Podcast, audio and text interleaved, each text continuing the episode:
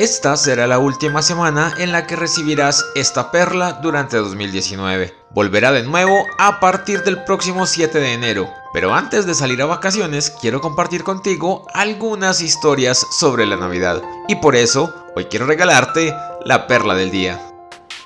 Los antecedentes de Santa Claus se hallan en el folclore europeo. En Inglaterra existía el Father Christmas, que vestía de verde y era un hombre afable que disfrutaba de la buena comida y la bebida. En Francia se habla de Père Noël o Papá Noel, que significa el padre de la Navidad.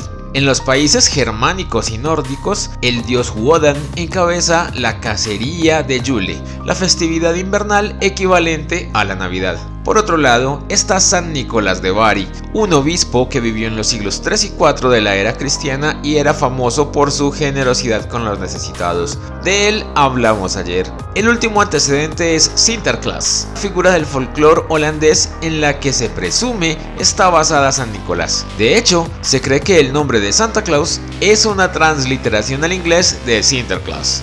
En algún momento del siglo XVIII, estas tradiciones se fundieron y dieron origen a Santa Claus. Su nombre aparece registrado por primera vez en una gaceta neoyorquina del año 1773. En 1809, el escritor estadounidense Washington Irving menciona a Santa Claus en su Historia de Nueva York y en 1823 el periódico Sentinel publicó el poema A Visit for St. Nicholas, posteriormente atribuido a Clement Clark Moore que terminó de popularizar a Santa. Pero fue Thomas Nast, un caricaturista estadounidense del siglo XIX, quien terminó de definir la imagen actual de Santa Claus con una serie de ilustraciones que aparecieron en la revista Harper's Weekly. En 1931, Coca-Cola comisionó al ilustrador Han Ensemble la creación de una imagen de Santa Claus para su publicidad. Este ilustrador se basó en el poema A Visit for St. Nicholas para sus ilustraciones, las cuales definieron la imagen de Santa que tenemos hoy en día.